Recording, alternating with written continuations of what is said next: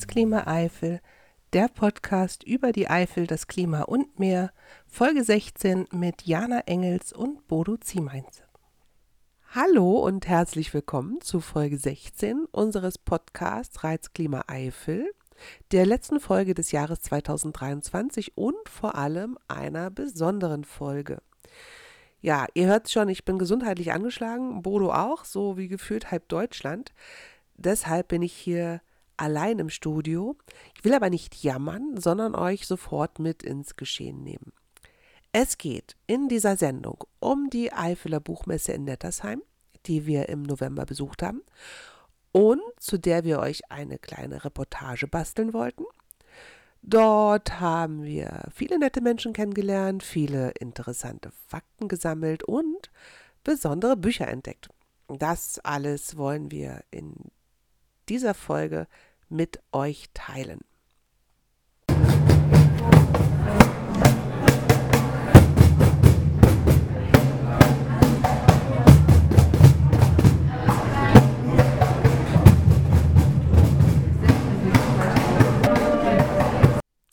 Ja, das, was ihr da eben gehört habt, das waren Joes Kistenkids. Das ist eine Musikgruppe aus der Grundschule in Marmagen. Und äh, worauf sie da getrommelt haben, das waren Cajons. Ja, und damit haben sie den, äh, die Verleihung des Eifeler Jugendliteraturpreises ja gestartet und ähm, haben auch abschließend äh, das Ganze wieder musikalisch begleitet. Das Thema des diesjährigen Jugendliteraturpreises war Krieg und Frieden. Teilgenommen haben 35 junge Autorinnen und Autoren und es war der zehnte Eifeler Jugendliteraturpreis. Ich freue mich, dass das jetzt schon ins zehnte Jahr geht.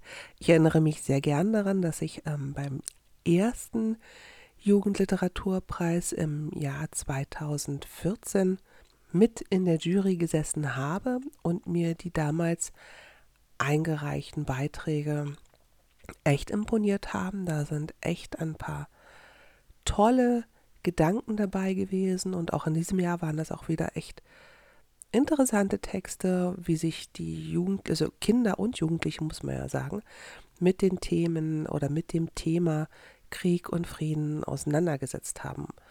Die Anthologie Krieg und Frieden ist auch im Barton Verlag erhältlich. Also wer da Interesse hat, kann sich auch das Buch zum diesjährigen Jugendliteraturpreis dort besorgen und mal reinschmökern. Ist auch gar nicht so teuer, kostet 10 Euro. Das zum Eifeler Jugendliteraturpreis, der jedes Jahr in Samstags zum Samstagsprogramm der Eifeler Buchmesse gehört. Ähm, also viele, viele Verlage aus der Eifel waren vor Ort und haben ihr Programm vorgestellt, auch ein, äh, Autorinnen und Autoren, die ihre, die selbst äh, ihre Stände betreut haben, waren dort. Und ja, wir sind natürlich auch über das typische oder das Eifler Literaturgenre gestolpert. Ähm, der Eifelkrimi, der ist ja ganz weit vorne. Ne? Also ich Ganz viel Eifelkrimi gibt es beim KBV, dem Krimi-Buchverlag. Hoffentlich sage ich das jetzt richtig, beim KBV von Krimi-Autor Ralf Kramp. Und äh, den hat Bodo natürlich auch inmitten des Trubels interviewt.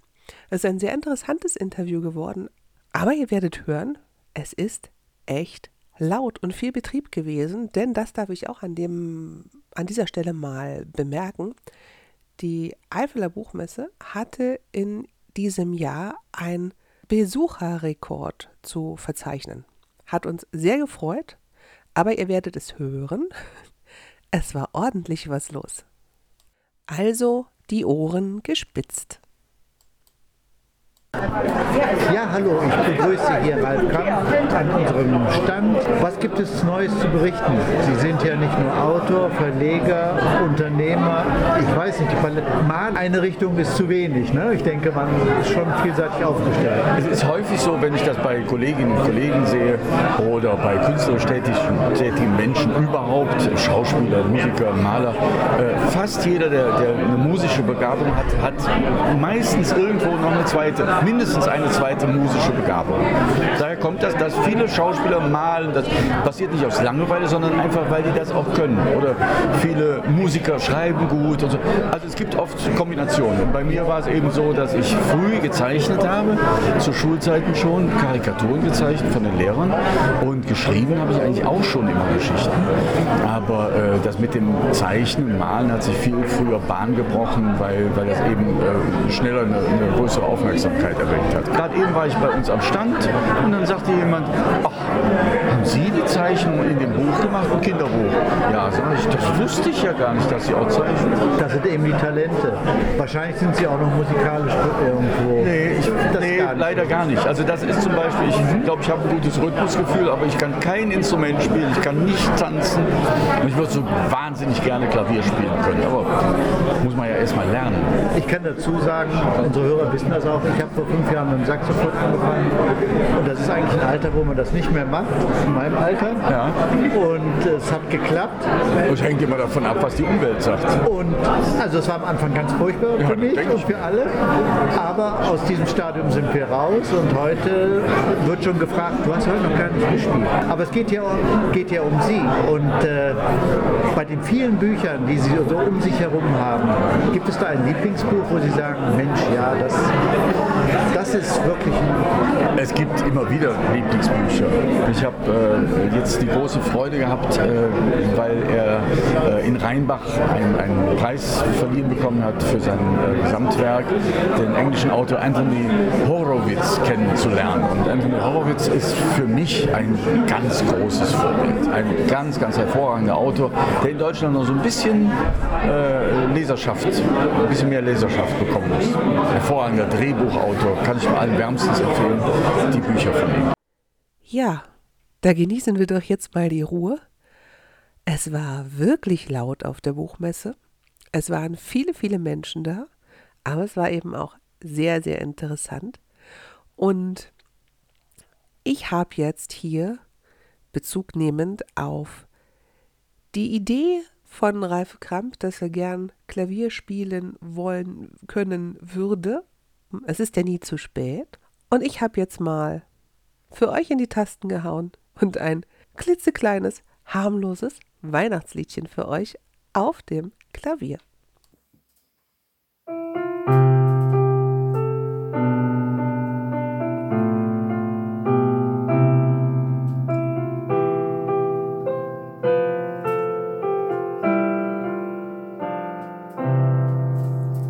Ja, das waren ein paar winterliche Klänge. Machen wir weiter, springen wir wieder zurück in die Buchmesse. Die nächste Autorin, die wir getroffen haben, war Hildegard Hähn. Bodo und ich lernten Hildegard 2018 oder 2019 in Nettersheim kennen. Ich habe mich sehr gut mit ihr unterhalten und sie hat mir von ihrem Manuskript erzählt und wir haben darüber gesprochen, welche Möglichkeiten es gibt, ein Buch daraus zu machen, ob sie sich auf Verlagssuche begibt oder ob sie es im Self-Publishing herausgibt. Ich habe mich sehr gefreut, dass sie mich um Rat gefragt hat. Sie hat uns begleitend mitgenommen, das heißt, sie hat uns immer wieder ähm, erzählt, wieso der Stand der Dinge ist. Und letzten Endes kam dann im Jahr 2020 ihr Roman Vom Leben reich beschenkt heraus. Ich habe ihn gelesen. Es ist ein autofiktionaler Roman. Die Geschichte, ist eigentlich die Lebensgeschichte einer Frau, die doch äh, viele, viele Erlebnisse und äh, auch Verluste, ja, hinnehmen muss oder wird. Äh, Hildegard ist ein sehr positiver Mensch. Sie sagt ja auch vom Leben reich beschenkt. Aber es ist schon eine dramatische, intensive und ereignisreiche Lebensgeschichte, die sie in dem Roman beschreibt. Hildegard ist eine Frau voller Feuer und Energie und voller Lebenslust. Sie hat ihren eigenen Verlag gegründet. Und dazu erzählt sie im Interview mit Bodo Meer. Spitzt die Ohren, es ist wieder sehr laut, aber es lohnt sich. Uns am Stand ist jetzt Hildegard Hehn und ich kenne Hildegard aus gemeinsamen Tagen in Nettersheim. Wir haben einen Künstlertreff hier gemacht und Hildegard hat ja ihr erstes Buch veröffentlicht, denn du hast einen Verlag kurzerhand gegründet. Sag mal, wie heißt der Verlag? Tja, tja, eigentlich die Rückseite des Buches. Unerschrocken Leben Verlag. Ja. Und das hängt auch mit dem Buch zusammen, nämlich zuerst sollte das Buch heißen Unerschrocken sterben, dann Unerschrocken leben und was kam am Schluss raus? Vom Leben reich beschenkt. Und das ist im Grunde der ganze Spannungsbogen. Hildegard, es ist, wie ich schon eben erwähnt habe, lesenswert und es ist immer wieder ein Erlebnis, dich zu erleben, wenn du vorliest, wenn du sprichst, wenn du über deine Erlebnisse sprichst und auch was sich daraus ergibt und welche Kontakte und wo du überall bist und wo du das gemacht hast. Du ähm, hast ja auch eine Übersetzung in französischen Arbeit, glaube ich. Nein, das ist noch in Oder war Spanisch? Nein, das hat sehr, du hast recht, das hast du zum Teil richtig in Erinnerung. Und zwar, diese Romanfigur hat ja einen Enkel, also diese Elfie hat einen Enkel, der in Frankreich aufwächst und sie hat beschlossen, äh, wenn er 18 ist, wird das übersetzt. Und das hat die Familie der Elfie dem Enkel von Elfie zukommen lassen. Dieses Jahr war das. Dieses Jahr ist er 18 geworden. Du hast ja auch viele Lesungen gemacht. Du warst ja sehr fleißig. Das hat ganz gut geklappt. Und die, die jedenfalls durchgeführt worden sind, höre ich nur Gutes.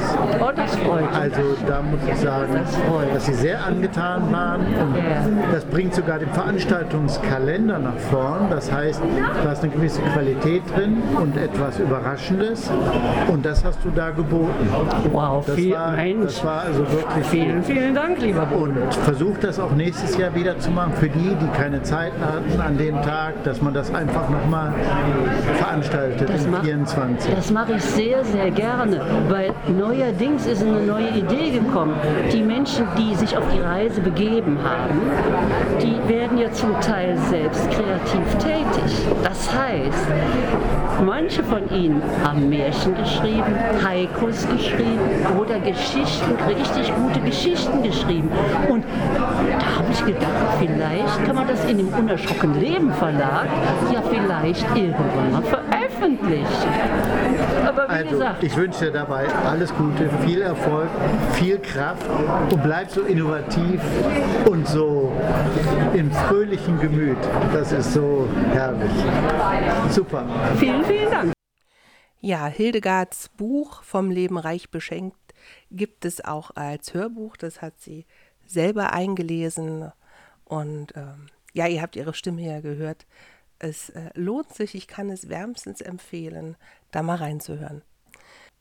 Dann hat sich eine wunderbare Überschneidung ergeben, nämlich dass wir hin und wieder ja von unseren Hörerinnen und Hörern gefragt werden, welche Ausflugstipps wir geben können. Das haben wir in, einem, in der letzten Folge schon gemacht. Und auf der Buchmesse sind wir mit Andrea Teichmann ins Gespräch gekommen. Andrea und ihre Familie, die sind viel unterwegs in der Eifel. Bei Bodo erzählt sie ein bisschen mehr darüber. Viele unserer Hörer interessieren sich für Freizeittipps in unserer Region hier, eher in der Eifel.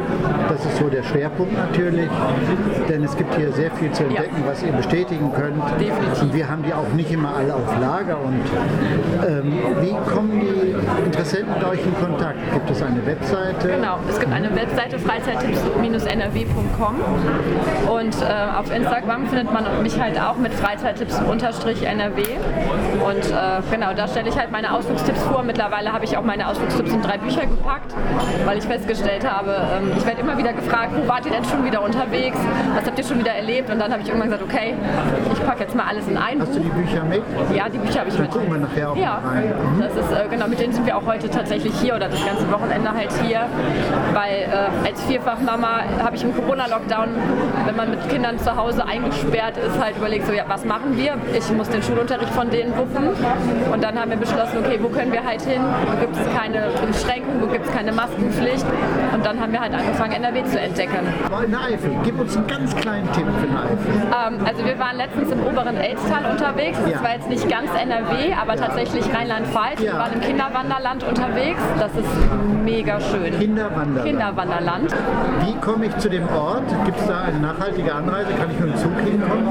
Äh, weiß ich tatsächlich nicht, da wir halt Das überprüfen. Genau, das einfach mal das können wir ja schauen. nochmal Genau. nachgucken, weil wir großen Wert darauf legen, dass wir Tipps geben, auch die nachhaltig zu erreichen sind. Ja.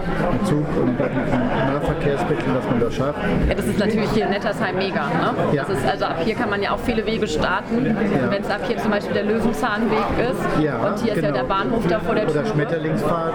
Genau, ne? also das ist, wir mögen auch zum Beispiel gerne dann, ähm, hier gibt es ja den Eifel-Krimi mit den, für die Kinder, den Römer-Krimi. Ja. Den sind wir vor anderthalb Jahren gelaufen und das ist natürlich super. Ne? Ich habe hier den Bahnhof vor der Tür, brauche mich nicht um den Parkplatz zu kümmern.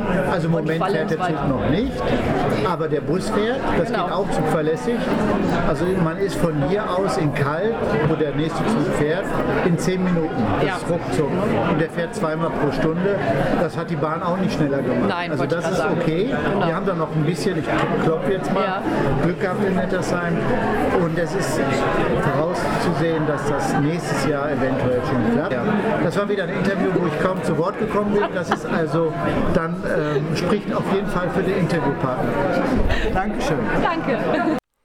Ja, und für alle die, die das jetzt äh, nicht so gut verstanden haben, die Bücher von Andrea Teichmann heißen äh, Mit Kindern unterwegs, Band 1, 2 und 3 Freizeittipps für Familien in NRW. Darin findet ihr bestimmt ein paar tolle Ausflugstipps. Ja, weiter geht es mit einer Wahnsinnserfolgsgeschichte und zwar von einem Buch auf der Buchmesse zum Unternehmer und äh, Verlagsimperium mit mittlerweile sechs Verlagen. Und zwar hat äh, Sven Nieder sich mit Bodo unterhalten. Bodo und ich kennen Sven auch schon von einigen Buchmessen.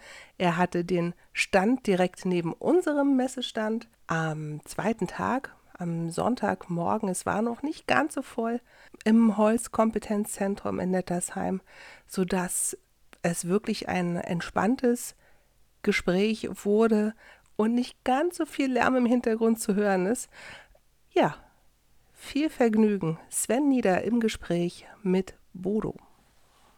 Sven, wie geht's dir heute Morgen? Tag 2 der Messe. Hervorragend, weil ehrlich gesagt ist es ja nicht Tag 2, sondern Jahr 10 oder 11, dass wir hier sind. Und äh, vor vielen, vielen, vielen, vielen Jahren ähm, habe ich mit meiner Frau hier auf der Eifler Buchmesse unsere aller, allererste Buchmesse bestritten. Und wir standen hinten in einer dunklen Ecke mit genau einem einzigen Buch. Dass daraus mal ein Verlag mit 350 lieferbaren Titeln wird, war damals noch nicht an der Ich nehme an, ich falle dir aber jetzt mal ins Wort, damit ich auch zu Wort komme. Ich nehme an, das Buch habt ihr noch. Das Buch haben wir noch. Himmel über der Vulkaneifel war das, ja. Und das habe ich gemacht als Fotograf. Und ursprünglich bin ich Fotograf, habe 25 Jahre lang nur Fotografie gemacht und Das merkt man auch an Verlagen. der Auswahl der Bücher. Das Ah, ja. hat mich sehr fasziniert Ja. und für mich war das immer ein fester Bestandteil. An diesen Stand gehst du, weil da gibt es wieder tolle Bilder. Oh. Wirklich tolle Ja. Bilder. Und mir sagte mal ein bekannter Fotograf, ein gutes Bild erkennt man daran, dass man es noch nie gesehen hat. Und bei dir entdecke ich Bilder, die ich auch noch nie gesehen habe. Das ist schön zu hören. Vielen Dank, vielen Dank. Bildband, ja, aber ich habe gesehen, da liegen ein, zwei, drei Kochbücher jetzt bei dir. Wer kocht denn jetzt bei euch? Wie ist diese Liebe zum Kochen da entstanden? Äh, aber gut, die Liebe vom Kochen, die haben wir natürlich selber. Ne? Ähm, eines unserer ersten Kochbücher war mit der Fernsehköchin Susanne Nett. Also wir haben Ja. ein offizielles Begleitbuch für den SWR gemacht und da kam tatsächlich ein Fotografenkollege auf mich zu, Oliver Götz, ein begnadeter Foodfotograf. Der hat in Trier-Föhren ein Studio mit einer Küche im Studio. Das heißt, der kocht kocht vor Ort oder die kochen vor Ort und er fotografiert das großteils ganz genau so, wie es ist. Also ohne diese großen Tricks mit Farbe und Haarspray und Zucker drin, äh, sondern so, dass man es tatsächlich essen kann. Und das war einer unserer Einstiege ins Kochbuchgeschäft. Und dann haben wir einen Kollegen, der macht eine glutenfreie Küche, eines unserer. Das ist ja auch ein unser, Thema jetzt. Ein Riesenthema, ja. Also wobei er sich nicht um die Leute kümmert, die sagen, ich finde glutenfrei toll, sondern das sind tatsächlich Zöliakie-Patientinnen und Patienten. Äh, und das ist ja eine, eine hochdramatische Autoimmunerkrankung. Ja. Und der hat eine Rezeptvielfalt, ähm, die wirklich funktioniert. Und der hat eine Gruppe mit 35.000 Leuten auf Facebook. Wahnsinn. Und das war unser erster echter Bestseller. Gelingt das Nachkochen? Also ich, ich koche ja auch gerne und bei manchen Köchen weiß ich schon, das kann ich nicht nachkochen. Wie ist das bei euch, das Level, dass man das hinkriegt? Da achten wir natürlich drauf, wobei Ja, wir auch schön. jetzt tatsächlich ein High-End-Buch haben. Ja. Äh, Nina Meyer ist gerade in der Sendung The Taste auf Sat 1. Ja, The und mit Taste. der haben wir gerade ein Kochbuch gemacht und die performt da auch super. Ich weiß noch, wir gucken immer mittwochs und wissen noch gar nicht, wie es weitergeht natürlich. Ja. Äh, sind wir super gespannt. Und die hat schon so, das ist schon äh, Fusion-Küche zwischen Met, Dim Sum und Kässpätzle. Das ist ein bisschen aufwendig, aber ziemlich cool. Ja. Aber wir machen ja nicht nur Kochbücher, wir haben ja fünf Verlage insgesamt Ja. und haben gerade einen sechsten gegründet. Also wir haben den Eifelbild Verlag, das ist die Keimzelle. Da geht es natürlich um unsere Heimat, Das- um die so Eifel. kenn ich dich. Ja, da, Ja. so. Und dann haben wir den Regionalia Verlag dazu gekauft. der macht regionale Geschichten Ja, in ganz Deutschland. Genau, aber auch viel Mittelalter. Wir sind in allen Burgen und Schlössern vertreten. Dann haben wir einen Spezialverlag für Philosophie, Oh. die Legenda Q. Die Da komme ich gleich nochmal gucken. ja, gerne. Ja. Äh, Ökonomie neu denken ist gerade erschienen. Ja. Beschäftigt sich vor allem mit äh, der Philosophie von Dr. Christoph Quarch. Dann haben wir die Edition Bildperlen. Da kommen so High-End ähm, Bildbände raus, die auch Also gerne mal meine Richtung genau gerne mal einen internationalen Preis gewinnen. Ähm, und dann haben wir in der Pandemie gegründet den Verlag Calderan für Fantastik und Brettspiele. Also ein relativ Oh. neues Brettspielgeschäft eingestiegen und machen Science-Fiction, Fantasy und Brettspielbücher. Und jetzt ganz neu, erst seit gestern offiziell, meine Frau ist Grönländerin und sie hat jetzt einen Verlag gegründet für grönländische Literatur, die wir auf Deutsch übersetzen. Und wir werden der größte Verlag für grönländische Literatur in Deutschland. Das geht aber relativ schnell, weil es sind tatsächlich viel zu wenige grönländische Bücher nach Deutsch übersetzt. Gibt es schon ein Buch, was übersetzt ist? Es gibt einige, die übersetzt sind, die sind aber dann nicht in unserem Verlag erschienen. Okay. äh, sondern die kommen dann meistens in Verlagen, die sich thematisch mit dem Thema beschäftigen. Aber wir sind der erste Verlag, der diese Klammer äh, zieht. So, und, so für unsere Hörer, in welche Richtung geht das denn? Kann man sagen, es gibt einen Stil, Grönland, es gibt ja Skandinavien Hm. oder Skandinavien-Krimis haben so ihre Art. Was kann man denn zu Grönland sagen? Was, was spielt da eine Rolle? Ich denke, das herbe Klima dürfte immer präsent sein. ja, natürlich viel Historie auch, ne? ähm, ähm, aber Grönland ist nicht Skandinavien. Grönland gehört zwar noch zu Dänemark, aber diese Kolonialgeschichte ist sicherlich auch etwas, was wir aufgreifen und aufarbeiten werden im Verlag. Und jetzt aktuell, junge grönländische Literatur ähm, ist vor allem viel queere Literatur, viel äh, Dekolonialisierung ist ein ganz großes Thema. Ähm, aber wir beschäftigen uns natürlich auch mit historischer grönländischer Literatur. Aber was uns ganz besonders interessiert ist, wie ist Grönland heute, hier und jetzt authentisch? Was ist das echte Grönland? Mhm. Ja. Das ist häufig nicht das, was wir aus dem Fernsehen kennen. Also es ist mehr als und auch Eisberge das und der, Eisbären. von Grönland ist ja doch relativ beschwerlich. Ja, es ja, gibt ja. ja, nur äh, nach meinem Wissensstand den August als einzigen Monat, wo man nicht so, sich so dick anziehen muss. Und, ja. Ja, und ähm, dann sind auch Aber da gibt es keine Nordlichter. Ne? Also man ja. zieht sich auch gerne dick an und geht zu Nordlichtern. Ja, also das muss man halt für sich entscheiden. Aber ich denke, Grönland ist auf jeden Fall faszinierend, weil es eben diese Weite gibt und dass man eben kilometerlang gehen kann, ohne einen Menschen zu sehen. Und der Verlag heißt Inuit Verlag. Was sonst? Ihr macht Das das, macht- das ist fantastisch. ein Traum, ja. Das gefällt mir super gut. Hey, super. Schön. Also vielen Dank, dass ich dabei sein durfte. Spannend, spannend. Ja, kommen wir zu dem nächsten Thema hier auf dem Kanal. Ja, kleine Blödelei am Rande. Im nächsten Beitrag geht es um Berlin. Berlin, Berlin. Bodo und ich sind ja beide in Berlin geboren und hin und wieder kommt der Dialekt auch nochmal durch. Wir bemühen uns natürlich redlich, vernünftig zu sprechen. Die nächste Autorin, die wir getroffen haben, ist eine Reisetagebuchautorin Elisabeth Udelhofen. Und was uns besonders interessiert hat, ist ihr Reiseziel. Sie hat sich nämlich auf den Weg nach Berlin gemacht. Erstmal herzlich willkommen, Elisabeth. Bonsoir, schönen guten Abend. Ja, damit verrät ähm, Elisabeth eine Kleinigkeit schon. Sie lebt nämlich eigentlich in Belgien. Genau. In genau In Ostbelgien, Mhm. sollte man betonen. Und zwar in Aul, aber Ah. es gibt auch ein deutsches Aul, also im belgischen Aul. schreibt sich das auch so in Belgien? Wahrscheinlich nicht. Aul. Und ich sage immer, ich wohne im Aulland. Ja, gut, da gibt es also auch schon die zweite Verwirrung dann. Okay, ja, und du hast ja auch was in deinem Gepäck. Normalerweise hättest du gesagt, ja, ich fahre mit dem Rad her. Fand ich sensationell, das wäre eine sehr nachhaltige Anreise gewesen, aber es ist schon ein Stück. Und dazwischen liegen auch einige Berge und Täler. Das ist schon ganz schön beschwerlich. Und wer auf den Wetterbericht guckt, der sieht, das ist also Eifel pur. Es hat geregnet, es hat gekraupelt, gewindet, alles, was wir so im Programm haben.